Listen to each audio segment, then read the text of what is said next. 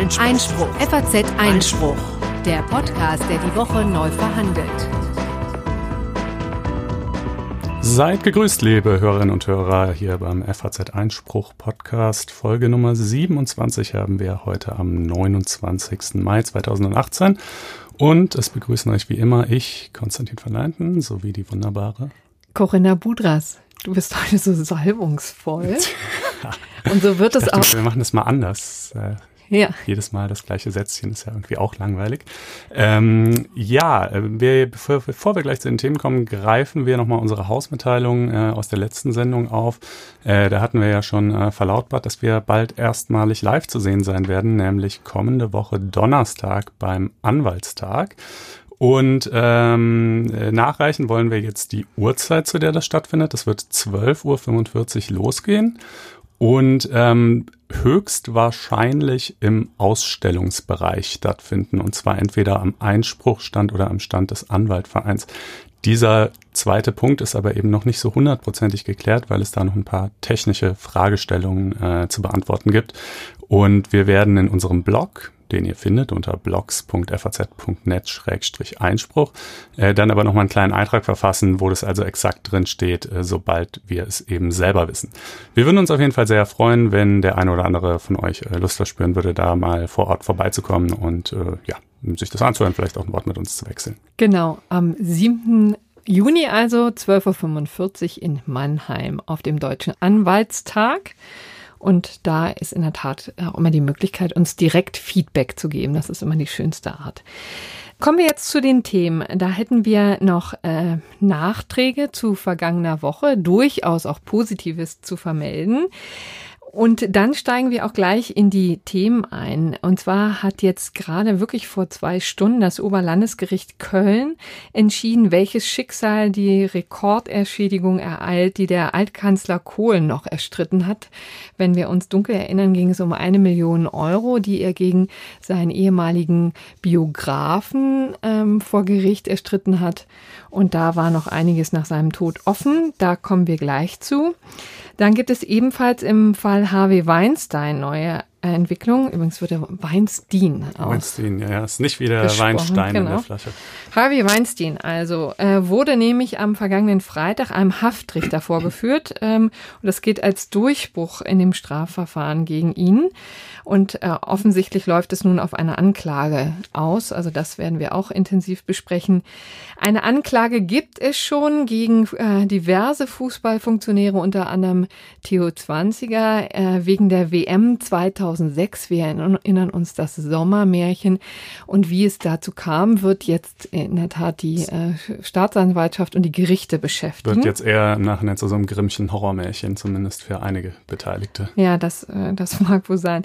Dann haben wir noch äh, das gerechte Urteil, selbstverständlich. Aber zuerst kommen wir zum Nachtrag, insbesondere was die Datenschutzgrundverordnung angeht, über die wir ja vergangene Woche ziemlich in extenso gesprochen haben. Genau, also ja, keine Sorge, es äh, folgt jetzt nicht nochmal ein vertiefter Einstieg in äh, die ganzen rechtlichen Fragestellungen, aber äh, was wir ganz ähm, wissenswert und äh, vielleicht auch unterhaltsam fanden, äh, waren einfach so die, die mh, Konsequenzen, die verschiedene Leute jetzt aus dieser DSGVO gezogen haben und auch die Kollateralschäden, äh, die ihre Einführung so ähm, äh, verursacht hat. Denn es ist wirklich unglaublich, wie sehr das irgendwie die Leute beschäftigt und wie groß auch das Bewusstsein dafür ist, dass da jetzt ein, neues Gesetz äh, in Kraft tritt und man möglicherweise äh, deshalb irgendwie Dinge anders machen muss als vorher. Ähm, ich, also wirklich bis dahin, dass das äh, meine pakistanische Putzhilfe ähm, äh, mich gefragt hat, ähm, ob er auf, auf seiner Homepage, die noch nicht mal eine richtige Homepage ist, sondern so ein kleiner Eintrag bei Google, äh, jetzt ähm, irgendwie äh, irgendwelche Mechanismen äh, zum Datenschutz äh, einführen müsste. Äh, da steht letztlich nur seine Telefonnummer drauf und und äh, dass er halt irgendwie ähm, Wohnungen und äh, Geschäftsräume reinigt. Also ne, es ist, äh, kommt echt überall an ähm, und äh, beschäftigt äh, viele und äh, Es hat sehr viele zum Beispiel Schließungen von Blogs gegeben, ähm, sicherlich teilweise auch voreilig, äh, ne? Voreilig, genau, würden wir sagen. Also auch vielleicht aus so einem Protestgefühl heraus oder wie auch immer. Also äh, ja, oder so eine tiefe Verunsicherung. Ne? Ja, also es das. ist schon unglaublich, was da an Horrorszenarien äh, in der vergangenen Woche insbesondere aufgebaut wurde. Ne? Also das geht schon, das fand ich schon auch gruselig. Ja, aber es sind eben auch Szenarien und, und keine Gewissheiten. Ja, ne? genau. Also, äh, aber das war jedenfalls mal eine Sache, die passiert ist. Ähm, äh, auf Twitter ähm, äh, wurden sehr, sehr viele Konten Minderjähriger gesperrt, die ähm, für eine Einwilligung äh, die Zustimmung ihrer Eltern benötigen würden für eine wirksame und äh, die war jetzt jedenfalls mal insoweit nicht dokumentiert. Äh, beispielsweise diese Bibi, ähm, äh, die, die glaube ich, ich weiß ehrlich gesagt gar nicht so genau, was die macht, aber es ist so eine Influencerin. Entschuldige mal, die, es ist einfach die Influencerin in Deutschland. Ja, die macht so irgendwelchen Schminkscheiß. Ich weiß nicht genau. Sie macht, ja. Ähm, und pardon. hat eine eigene Produktlinie übrigens. Eine okay, ziemlich erfolgreiche okay. Person. Ich ziehe meinen Hut. Ähm, die jedenfalls jedenfalls äh, hat irgendwie offenbar auf einen Schlag äh, 60.000 Follower äh, verloren, ähm, weil eben entsprechend viele ihrer äh, Fans offenbar noch nicht 18 waren. Was ähm, übrigens insofern eine erstaunlich äh, geringe Zahl ist, weil ihre Follower, glaube ich, echt in die Millionen gehen. Also ist das tatsächlich so? Mh, ja, ja. Okay, ich sehe schon. Ja, ich, Haben wir übrigens komme langsam in das Alter, wo die Welt mich abhängt. Ich weiß ähm, es deswegen so genau, weil wir in der Sonntagszeitung äh, ziemlich genau uns das mal angeguckt haben, was die eigentlich ähm, so macht und wie welche Produkte sie wie auf den Markt wirft. Okay. Ähm, gut, dann äh, in, äh, bei amerikanischen Medien gab es auch verschiedene interessante Bewältigungsstrategien. Äh, manche haben einfach Zugriff äh, von ähm, äh, IP-Adressen, die aus Europa stammen, komplett geblockt. Die konnte man einfach nicht mehr lesen. Ähm, andere haben erstmal weitergemacht äh, wie gehabt und wieder andere ähm, haben äh, jetzt quasi äh, ein, ein, wie soll man das sagen, zwei Klassenbezahlmodell eingeführt. Mhm. Äh, eins für EU-Bürger und eins für den Rest der Welt. Und äh, das für EU-Bürger äh, verzichtet eben auf Tracking. Ähm, das äh, heißt, äh, es werden keine Cookies gesetzt, um alle möglichen Präferenzen zu erfassen und äh, entsprechend personalisierte Werbung auszuspielen. Dafür kostet es aber auch mehr, ja. Ähm, also das ist ja vielleicht sogar mh, hm, sagen wir mal, ein ganz legitimer Ansatz. Äh, ja, ich fand ihn sehr solange man Wahlfreiheit hat. Ja, hat man ja leider nicht. Hat man leider, ne? ja eben, das genau. Ist also, genau der Punkt. Äh, ne, das fände ich ja noch einen überzeugenden Ansatz zu sagen, okay, wenn euch das wirklich stört, dann müsst ihr aber auch einsehen, dass uns halt irgendwie Werbeeinnahmen einfach entgehen, das müssen wir irgendwie wettmachen, dann könnt ihr es für mehr Geld ohne personalisierte Werbung haben oder eben für weniger Geld mit. Mhm. Ähm, na, ne, aber natürlich, äh, ja. Das war genau das, was Facebook auch dann vorgeschlagen hat, ne, im ähm, Zusammenhang mit der Anhörung vor dem amerikanischen Senat. Ähm, das wäre dann aber in der Tat so eine freiwillige Sache oder eine Wahl der Nutzer. Aber hier ist es eben tatsächlich dem der Rechtslage geschuldet. Ne? Mhm. Ja, äh, was haben wir noch? Ähm, naja, alle möglichen äh, Online-Dienste, Spielchen, Apps äh, und so weiter, die mal zeitweise jedenfalls jetzt offline sind, äh, weil sie es nicht geschafft haben, äh, da rechtzeitig die nötigen äh, Anpassungen vorzunehmen. Äh, ach ja, und genau, vielleicht noch als letzten, äh, als letztes Kuriosum in dem Zusammenhang, äh, ist auch ganz witzig, äh, wir stehen ja, äh, also ich und du bestimmt auch auf, auf den Presseverteilern von äh, sehr, sehr vielen äh, deutschen Gerichten und äh, auch die haben natürlich ihren irgendwie jetzt diese Bestätigungsmails versendet, dass man also ähm, weiterhin äh, deren, deren Post erhalten möchte. Äh, und äh, das ist ganz bemerkenswert, dass selbst die Gerichte, wo man ja also eine gewisse Rechtskunde ähm, berechtigterweise vermuten dürfte, äh, offenbar sich äh, durchaus nicht äh, einig sind, wie das jetzt eigentlich anzustellen sei. Die meisten haben einfach nur äh, eine Mail geschrieben, wo auf die Datenschutzerklärung hingewiesen wird und ähm, weiter nichts. Äh, einige, schon weniger, äh, haben eine Mail geschickt, wo dann so ein Link drin war, den man anklicken musste, um zu bestätigen, dass man weiterhin Mails von ihnen empfangen will.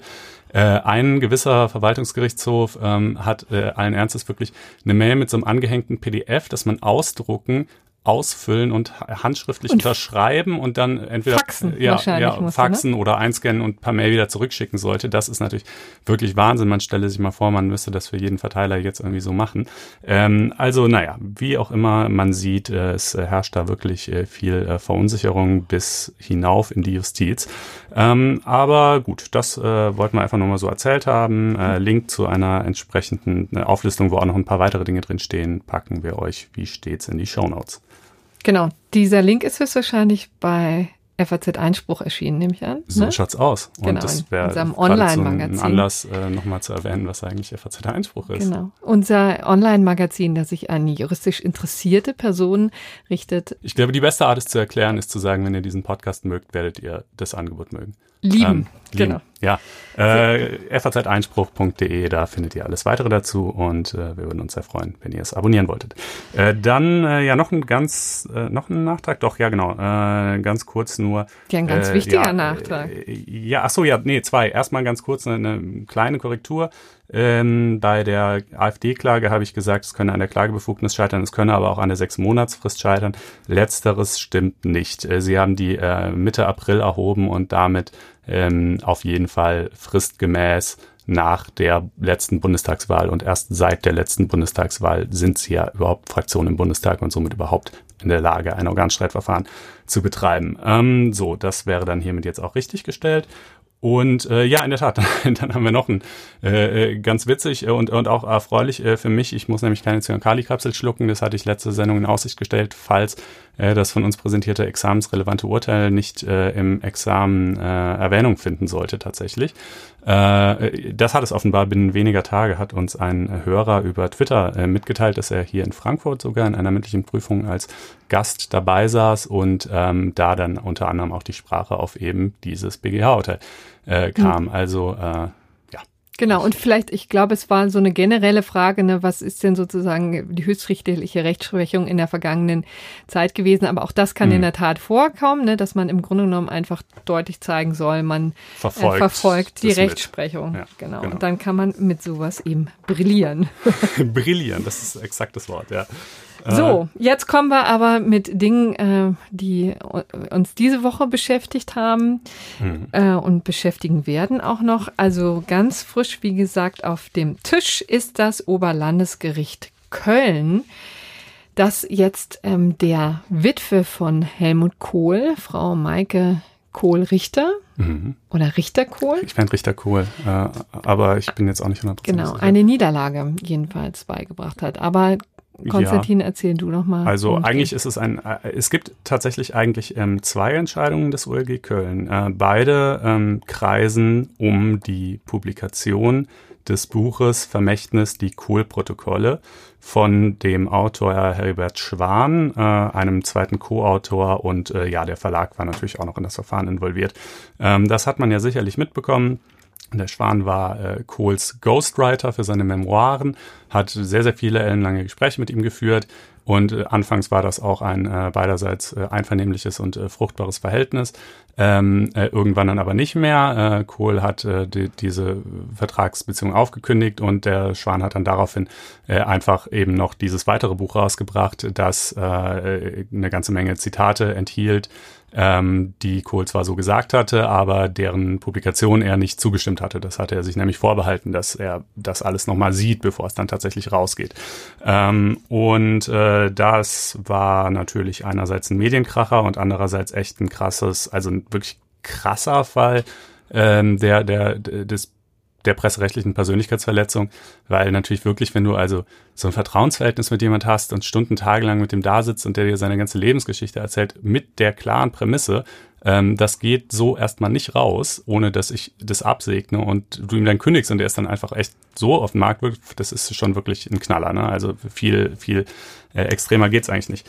So, und ähm, jetzt äh, gibt's eben zwei Entscheidungen. Die eine äh, sagt, ähm, äh, es bleibt äh, bei dem, was, was äh, schon die Vorinstanz ähm, beschlossen hatte, nämlich, dass äh, die äh, weitere Veröffentlichung dieser Zitate untersagt ist. Ähm, 116 Stück sind es. Ähm, es äh, würde insoweit auch das postmortale Persönlichkeitsrecht fortwirken. Also es ist jetzt auch nicht egal, äh, auf einmal, weil, weil äh, Helmut Kohl zwischenzeitlich ja verstorben ist. Ähm, und äh, sie teilen das dann hier jetzt noch, wenn man das äh, mal im Detail nachlesen will, da packen wir euch den Link in die Show Notes auf. Ähm, einige Zitate ähm, 41 Stück äh, seien schon deshalb unzulässig, weil sie irgendwie äh, in einen verfälschenden Kontext äh, gestellt werden. Acht Zitate war, seien einfach wörtlich unzutreffend, das habe Kohl gar nicht so gesagt. Äh, weitere 18 seien unzulässig, äh, weil ähm, sie im Buch so aneinandergereiht wurden, dass sich der Sinn verändert hat. Und auch die übrigen seien eben unzulässig äh, aufgrund für den Hauptautor, aufgrund der Vertragsbeziehung und der äh, eingegangenen Erklärung, dass er eben auf Kohls Segen da warten muss und für den Verlag und für den Co-Autor aufgrund des postmortalen Persönlichkeitsrechts von Helmut Kohl. Ähm, ja, das ist ja so gesehen erstmal ein Sieg, wenn man so will, für eben die Erben. Ähm, aber es gibt noch eine zweite Entscheidung und äh, das ist vielleicht die, die schmerzlichere.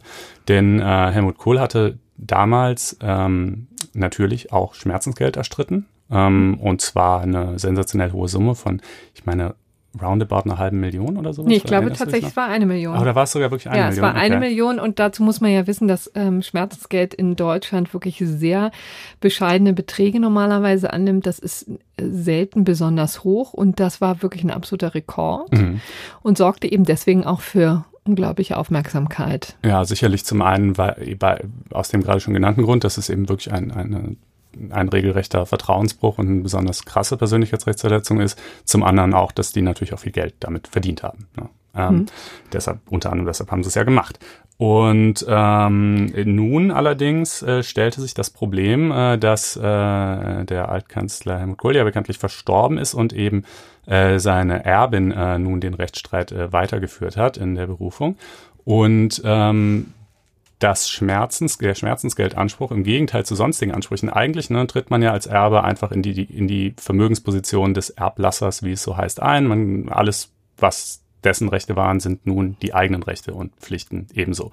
Ähm, aber eben mit einigen Ausnahmen und äh, eine solche Ausnahme ist der Schmerzensgeldanspruch. Da hat der BGH in einem anderen Verfahren gesagt, ähm, der dient der Kompensation emotionaler Leiden ähm, und diese Leiden hat ja nun mal nur der Erblasser äh, ertragen müssen und nicht seine Erben.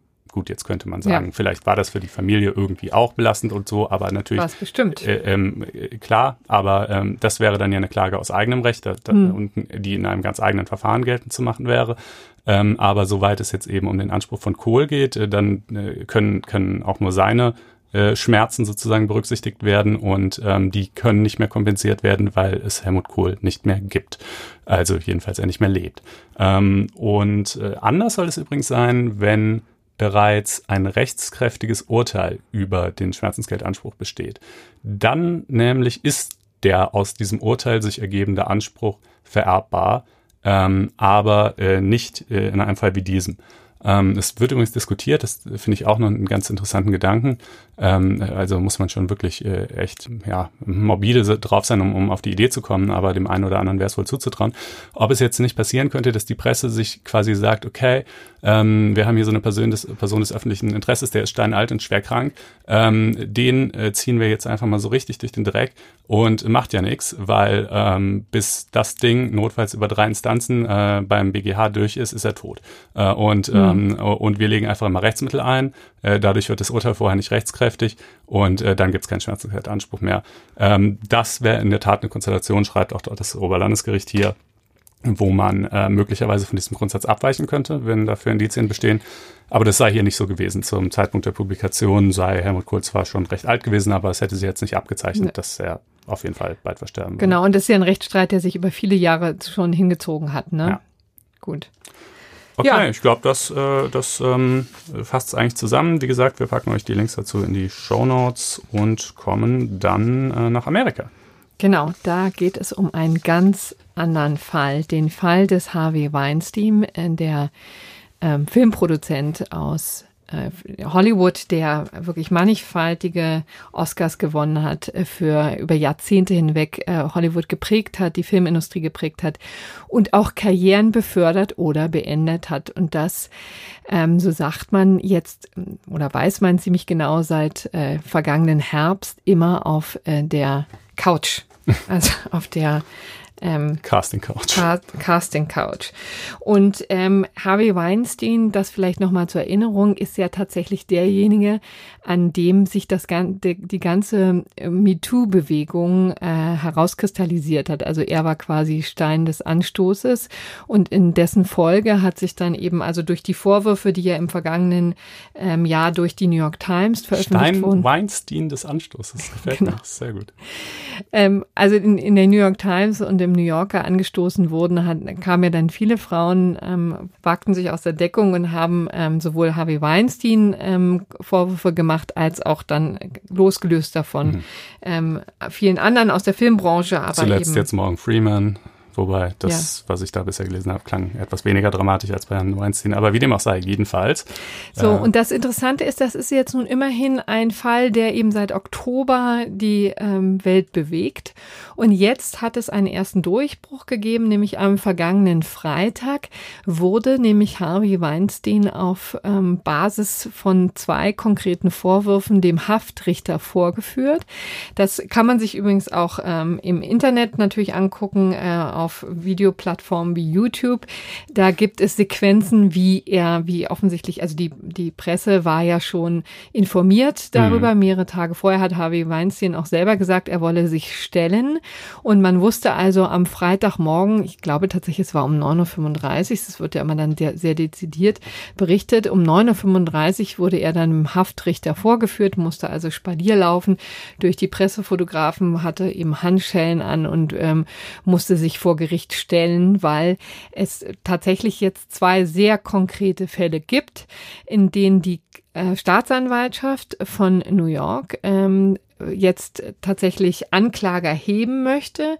Die wird allerdings noch geprüft von der Grand Jury. Also um das deutlich zu sagen, in diesem Stadium ist es eben noch keine fertige Anklage, sondern das, da ist im amerikanischen Recht jedenfalls in einigen Konstellationen eine Grand Jury vorgeschaltet. Das sind so 20, maximal 24 äh, Personen, die eben prüfen, ob eine ähm, Anklage zugelassen wird. Also im Grunde genommen so wie in Deutschland das strafrechtliche Zwischenverfahren, nur mit dem Unterschied, dass es halt äh, nicht von einem Einzelrichter oder einer genau. Kammer, sondern eben von der Jury entschieden Ja, und dass es nicht standardmäßig, glaube ich, ähm, durchgeführt wird. Ah, sondern ah, sondern nur in bestimmten, okay. Genau. Äh, und, und, äh, aber damit wir das nochmal äh, klarkriegen, weil ich war auch so ein bisschen verblüfft, als ich irgendwie in der Presse die Überschrift gelesen habe, wie Weinstein stellt sich der Polizei, äh, wo ich so dachte, hä, war er jemals auf der Flucht? Also irgendwie, ich, ich fand das so, so etwas merkwürdig. Äh, das, was, was hier sozusagen jetzt gegen ihn vorlag, war dann ähm, die, die Anordnung, würde man in Deutschland sagen, Untersuchungshaft anzutreten? Genau, also darum mhm. ging es eben. Also er ist auch tatsächlich, also wurde eben ein Haftrichter vorgeführt und er ist jetzt auf Kaution frei. Ne? Also okay. er ist jetzt, äh,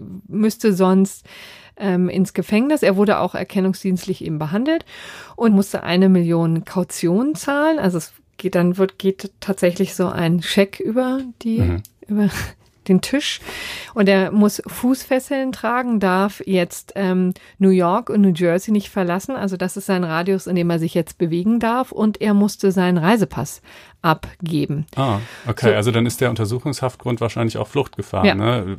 Vermutlich, weil, ja. Genau, also wenn man das überhaupt so vergleichen kann, ne? das wäre jetzt sozusagen, das da, das entzieht sich meiner Kenntnis. Nach deutschem Recht wäre es eben definitiv so. Ne? Man braucht mhm. natürlich, um jemanden ähm, in Haft zu nehmen, dann tatsächlich ähm, auch ein Haftgrund. Und das wäre hier in der Tat ähm, dann Fluchtgefahr. So, und wo geht, worum geht es in diesen konkreten Fällen? Also es soll, ähm, wie gesagt, es, Vorwürfe gibt es ja, die weit äh, in die vergangenen Jahrzehnte zurückgreifen, äh, auch die von prominenten Schauspielerinnen äh, geäußert werden. Da hat es bisher eben weder zu einer Anklage noch ähm, doch zu ähm, polizeilichen Ermittlungen hat es gereicht, aber bisher eben nicht zu einer Anklage. Was jetzt angeklagt wird, ist angeklagt werden soll, ist, dass er eine äh, Frau vergewaltigt haben soll. Das war soll vor fünf Jahren gewesen sein in einem ähm, Hotel in ähm, in Manhattan.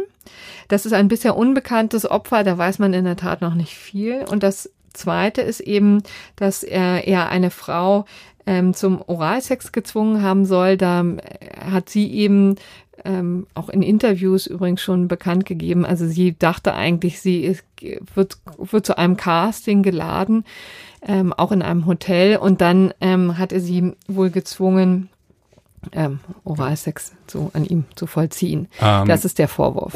Und äh, wenn jetzt von Vergewaltigung oder von gezwungen die Rede ist, dann meint das wirklich körperlich gezwungen oder wie? Also oder weil ne, ich meine, das ist ja immer das, was da so die Frage, die da im Raum steht, ne?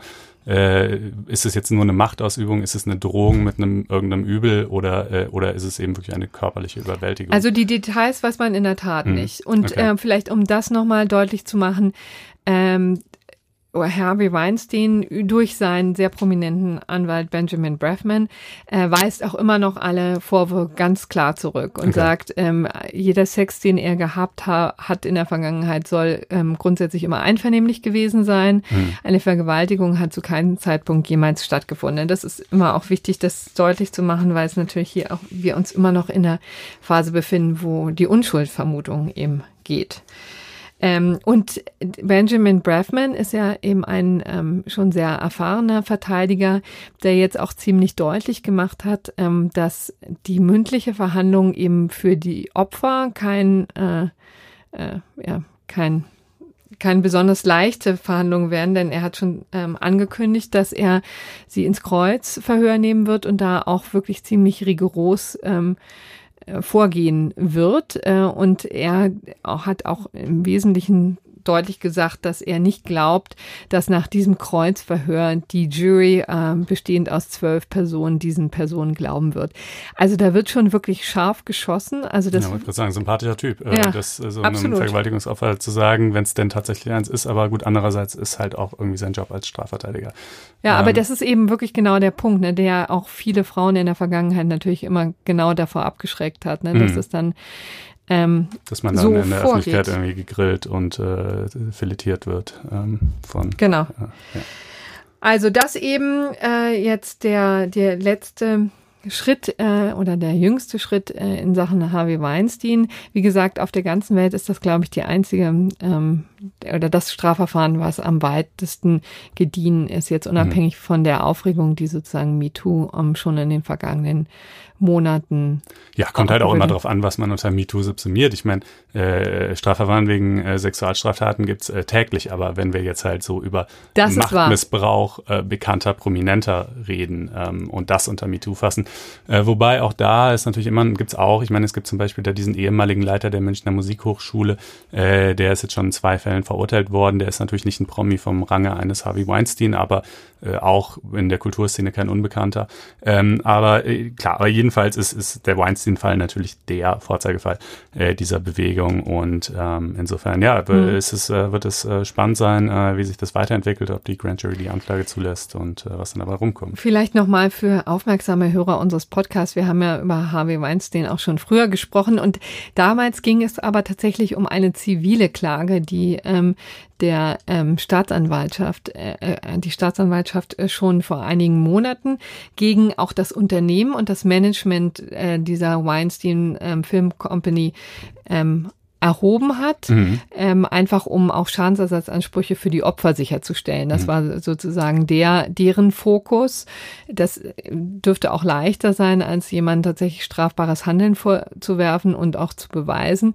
Und ähm, im Zuge dessen ist ja Harvey Weinsteins Produktionsfirma auch tatsächlich in die Knie gegangen. Ne? Mhm. Also das, ähm, die haben Insolvenz angemeldet. Weil dann natürlich auch Aufträge ausblieben und äh, die einfach äh, als toxisch äh, wahrgenommen wurden dann ja. in der Industrie. Ne?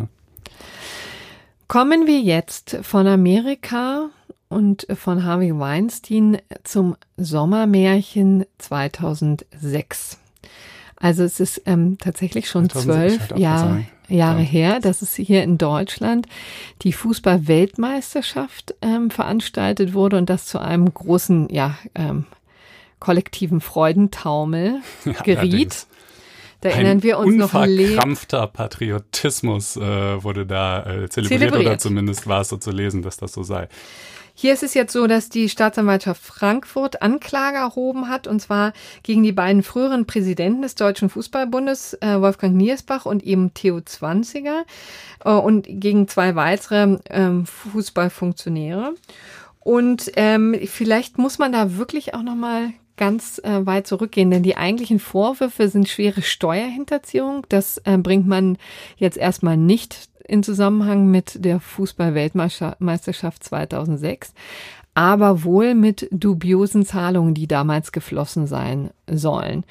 Und dazu muss man in der Tat ein bisschen ausholen, denn ähm, das Ganze begann ja nicht etwa 2006, als wir alle im kollektiven Freundentaumel. Ähm, Besonders wir zwei Fußballfans. Ja, doch. Wobei, da, war ich, ich aber auch ja. äh, mit von der Partie. Ja. Genau. Sondern eben schon viel, viel früher. Ne? Und da ist es einfach auch mal interessant, sich nochmal anzugucken, wie eigentlich so eine äh, WM-Vergabe abgelaufen ist. Ähm, das dürfte sich inzwischen ähm, schon alles ein bisschen bereinigt haben, aber äh, tatsächlich war schon lange der Vorwurf im Raum, dass die Vergabe der Spiele nicht immer ganz korrekt lief, beziehungsweise immer gegen hohe ähm, Zahlungen, Korruptionszahlungen Korruption eben im Spitzensport, das kann ich mir nicht vorstellen. Ja, da muss man natürlich auch vor, äh, vorsichtig sein mit den Vorwürfen, aber es ist jedenfalls immer schon als Verdacht im Raum mhm. äh, gewesen und ähm, der hat sich jetzt langsam erhärtet und wie gesagt, der auch immerhin zu dieser ähm, Anklage geschafft, aber ähm, tatsächlich äh, kam der Stein äh, wohl ins Rollen 2015 auch ähm, wesentlich durch, einem, durch einen Artikel im Spiegel, Ehre wem Ehre gebührt, ja. ähm, die ähm, da recht dezidiert mal dieses ganze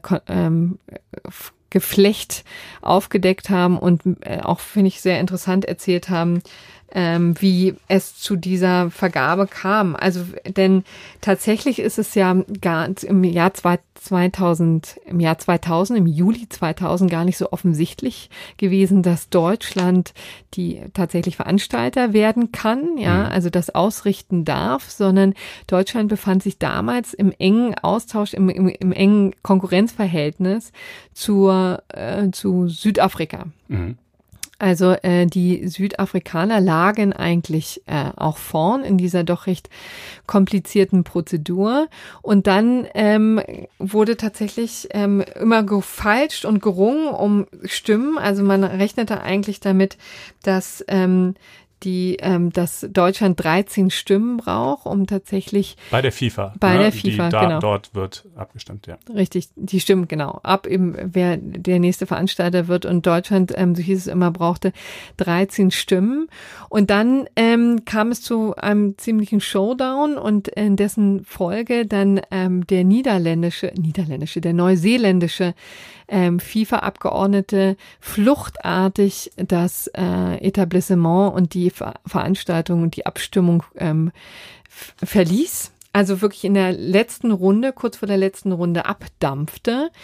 Ähm, und dann tatsächlich Deutschland mit zwölf zu elf ähm, Stimmen tatsächlich ähm, gewann. Ah, also der hätte sonst äh, man sich hätte, enthalten oder ja, wo nee, enthalten nee, wäre ja hat, egal, aber man hat damit gerechnet, dass er ähm, Südafrika unterstützt, ah. dann wäre es 12 zu 12 gestanden mhm. und dann hätte äh, der damalige FIFA-Präsident Platter dann wohl den Ausschlag geben, gegeben und hätte sich womöglich für Südafrika ähm, entschieden. Das war damals die Befürchtung. Und äh, dieser Mensch sauste dann ab und sorgte natürlich für einen Eklat ersten Grades. Ähm, und weil also vielfach eben ähm, gesagt wurde, das sei gekauft gewesen. Er hat allerdings gesagt, dass er zu stark unter Druck gesetzt wurde. Also es kamen wohl ähm, in der Nacht ständig Anrufe von den jeweiligen Lagern, die ihn versucht haben, auf die Seite zu ziehen und diesem Druck hat er nicht mehr standgehalten und deswegen hat er wirklich fluchtartig die ähm, das Etablissement verlassen. So ist jedenfalls seine ähm, Erklärung gewesen. Und deswegen hat man sich, weil das auch wirklich ein ganz kurioses Verhalten hat, nie so richtig beschäftigt, wie eigentlich die restlichen zwölf Stimmen ähm, zustande kommen und gekommen sind. Und jetzt wird immer deutlicher, dass das womöglich mit Zahlungen zusammenhing, die äh, geleistet wurden, womöglich an vier asiatische Länder. So heißt es immer. Nichts mhm. davon ist bewiesen. Also das ist jetzt nicht reine Spekulation, aber jedenfalls ähm, sind, sind die Vorwürfe, aber eben nicht bewiesene Vorwürfe. Vier ähm, asiatische Stimmen sollen gekauft worden sein und das womöglich mit dem Geld, von 6,7 äh, Millionen Euro, die äh, von dem damaligen Adidas-Chef Dreifuß äh, gegeben wurden. Und zwar in einer Art von schwarze Kasse, also denn ähm, des, die, offensichtlich wurde das Geld, wenn es denn geflossen ist, natürlich nicht aus einem offiziellen Haushalt des deutschen ähm, Fußballbundes bezahlt, ne? Klar, oder das muss er ja Rechenschaft erstatten. genau, ja, sondern, oder des Bewerbungskomitees. Es gab, wurde ein Bewerbungskomitee ähm, 1998 ähm, gegründet, dem übrigens Franz Beckenbauer ähm, vorstand. Ne? Das hat also, ein eigenes Budget, aber da sind Schmiergeldzahlungen nicht äh, inklusive. Genau. Sozusagen. Und deswegen soll äh, eben ähm, Geld anderweitig beschafft worden sein, um eben flüssig zu sein für diese Stimmenabgabe. Das sind so ein bisschen die Vorwürfe, die interessanterweise aber jetzt auch gar nicht zur Anklage stehen, dass, ähm, denn das ist wahrscheinlich auch wirklich irrsinnig schwer überhaupt nachzuweisen oder dem auf die Spur zu kommen, sondern worum es jetzt geht, sind 6,7 Millionen Euro, die niemals ähm, also deklariert wurden mhm. ähm, und die deswegen äh, als eine Art von Steuerhinterziehung, als Steuerhinterziehung eben ähm, den DFB jetzt okay. belasten. Ja, das ist natürlich ganz lustig, dass man, äh, also das erfasst ja nicht den Unrechtskern des Vorgehens, wenn es denn tatsächlich so stattgefunden hat. Ja, also ähm, äh, der Unrechtskern wäre ja eben, dass äh, Funktionäre bestochen wurden und äh, das äh, ist ja nicht der Sanktionsgrund äh, bei der Steuerhinterziehung. Ähm, aber gut, die Staatsanwaltschaft denkt sich vermutlich, äh, sie nimmt, was sie kriegt oder was sie eben beweisen kann. Ähm, und worin soll denn die Steuerhinterziehung gelegen haben? Also in der äh, na, das Interessante ist, dass ähm, Herr Dreifuß ähm, dieses Geld wohl vorgestreckt hat als eine Art von Kredit mhm. und das dann aber ähm, 2005 angeblich ähm, wieder haben wollte und zwar ein Jahr vor der Fußballweltmeisterschaft. Und er sagte, na jetzt habt ihr sie ja und es werden ja große Einnahmen erwartet, also dann könnt ihr dieses Geld jetzt auch zurückzahlen. Und ähm, da das sorgte natürlich für ähm, für Furore, denn man kann ja nicht einfach 6,7 Millionen an den Adidas-Chef überweisen. Mhm. Und deswegen ähm, versuchte man das zu ähm, deklarieren als eine Ausgabe, die im Zusammenhang mit einer großen Gala in Berlin statt äh, oder ge gezahlt werden sollte. Ne? Mhm. Also die FIFA wollte in Berlin im Vorfeld eben der Spiele, ich glaube kurz vorm, ähm, vorm Eröffnungstag, wollte die eine große Gala ähm, veranstalten. Und die wurde übrigens abgesagt äh, ein halbes Jahr vorher, aber für diese Gala sollte eben das Geld geflossen sein. Und das ist nirgendwo aufgetaucht. Und ähm, also beziehungsweise auf die, diese ähm, Zahlungen wurden dann, es, es ist auch wirklich ein, ein Zyklus, ja. Also ähm, die, die wurden auf verschiedene vom DFB über den die FIFA und so weiter sollen die geflossen sein und äh, tauchten aber jedenfalls nicht in steuerrelevanten Unterlagen auf. Und das ist sozusagen das, was ähm, okay. mein Problem hier darstellt. Ja, das äh, kann kein Vergnügen sein, sich dadurch die Unterlagen zu wälzen. Ne, wenn ihr jetzt denkt, das klingt ja kompliziert, dann äh, glaubt uns, dass es noch äh, die etwas geraffte Kurzfassung ja. ist. Ähm, es ist im Einzelnen noch tausendfach komplizierter, wer da wie mit wem genau oder auch doch nicht. Ähm, aber gut, da wird nun also Anklage geführt und äh, aber gegen Franz Beckenbauer nicht, ne? Nee, der Idee eben nicht. Das waren sind jetzt äh, vier, die hier ähm, eine Rolle spielen, was eben, ähm, eben an der Organisationsstruktur des Deutschen Fußballbundes eben lag. Ne? Okay. Ähm, so, und was man vielleicht auch nochmal dazu sagen soll, denn auch hier sind wir natürlich wieder im, ähm, im Bereich der äh, Unschuldsvermutung und der Verdachtsberichterstattung. Ähm, also auch ähm, die Angeklagten weisen die Vorwürfe weit von sich und Theo Zwanziger ähm, ist übrigens, ähm, das fand ich ganz interessant, der ist ja Anwalt und ähm, hat auch lange Jahre als, ich weiß nicht, ob lange Jahre, aber jedenfalls einige Zeit als Steuerinspektor gearbeitet. Also äh, er ist ja, von der weiß, wie das Spiel funktioniert. Genau. Und ähm, der ähm, weist aber wirklich alle Vorwürfe vehement von sich und ähm, attackiert aber im Gegenzug auch die ähm, Staatsanwaltschaft und ähm, nennt das eben ein, un, ähm, uns, einen blinden Aktionismus, ja, um hm. vom eigenen äh, Fehlverhalten abzulenken. Okay. So, also dem sei Genüge getan. Jetzt haben wir uns ein bisschen übers Sommermärchen unterhalten und die Strukturen, äh, die dazu geführt haben. Ja, und dann äh, kommen wir noch zu einem äh, abschließenden Thema, dem gerechten Urteil. Äh, die, ihr seht, die Sendung wird diesmal ein bisschen kürzer als zuletzt, aber ist ja auch okay. Äh, wie gesagt, immer wie die Nachrichtenlage das halt so äh, gebietet. Ähm, und es geht mal wieder um den allseits geliebten amerikanischen Präsidenten Donald Trump, äh, der ja bekanntermaßen ein sehr aktiver Twitterer ist und auch, ähm, so tragen es zumindest die Kläger vor einem amerikanischen Gericht in Manhattan vor, mindestens 100 Nutzer auf Twitter geblockt hat. Ne? Das kann man äh, machen, wenn einem jemand ganz furchtbar auf die Nerven geht oder einen vielleicht auch beleidigt oder so, kann man ihn blocken. Äh, das hat dann zur Konsequenz, dass äh, derjenige die eigenen Tweets nicht mehr sehen kann. Klammer auf, zumindest solange er eingeloggt ist. Er kann sich ja jederzeit ausloggen, dann sieht er sie wieder, Klammer zu ähm, und dass derjenige einen auch nicht in Tweets erwähnen kann. Also der kann dann zum Beispiel nicht schreiben, ähm, die, was weiß ich, äh, Entscheidung von at real Donald Trump, äh, äh, das Treffen mit Kim Jong-un abzusagen, halte ich für katastrophal dämlich. Ähm, äh, so, das funktioniert dann eben auch nicht mehr. Und äh, die Kläger haben nun also vorgetragen, das dürfe Trump nicht tun. Äh, er dürfe ähm, äh, keine Nutzer auf Twitter äh, blockieren, weil äh, seine Verlautbarungen und die sich daran anschließenden äh, Diskussionen ein öffentliches Forum seien und äh, das insoweit eben nicht äh, genauso zu behandeln sei wie bei einer Privatperson, sondern eher quasi als als äh, staatlicher Akteur hier auftritt ähm, und äh, ein Forum eröffnet. Und äh, wenn er das tut, äh, dann muss er auch jedem die Möglichkeit geben, äh, äh in diesem Forum zu partizipieren, zu lesen, was er selber da äh, mitteilt ähm, und äh, was ja in seinem Fall auch wirklich oftmals die erste und einzige Quelle ist, um zu erfahren, äh, was er so plant ähm, und, und das eben auch irgendwie äh, selber würdigen zu können. Ähm, was er schon machen darf, ähm, äh, das äh, ist, Leute stumm zu schalten. Das hat dann lediglich zur Folge, dass er selber nicht mehr sieht, was die ihm schreiben und antworten, aber der Rest der Welt sieht's und die sehen seine Tweets auch noch. Ja. Ähm, gut, das äh, wird man mal sehen. Äh, ist halt irgendwie auch äh, eine erstinstanzliche Entscheidung. Aber wenn ihr jetzt denkt, mein Gott, das ist ja irgendwie völlig schräg und weit weg, mh, hm, seid don't be so sure. Äh, in Deutschland äh, gibt's äh, das Bestreben auch. Äh, also da ähm, die, die Gesellschaft für Freiheitsrechte, die wir schon verschiedentlich erwähnt haben, äh, die äh, befindet sich in der Vorbereitung einer Verfassungsbeschwerde aus genau demselben Grund äh, gegen äh, verschiedene deutsche, ich glaube, Polizeibehörden, aber vermutlich würde es für alle Behörden gelten, die auf Twitter vertreten sind, äh, mit eigentlich einer ganz ähnlichen Argumentation. Ähm, ja, das, äh, wie gesagt, äh, ich weiß nicht, ob die, ob die Verfassungsbeschwerde am Ende wirklich erhoben wird, aber jedenfalls haben sie das auf ihrer Homepage so angekündigt, dass sie das irgendwie planen und vorbereiten. Ja.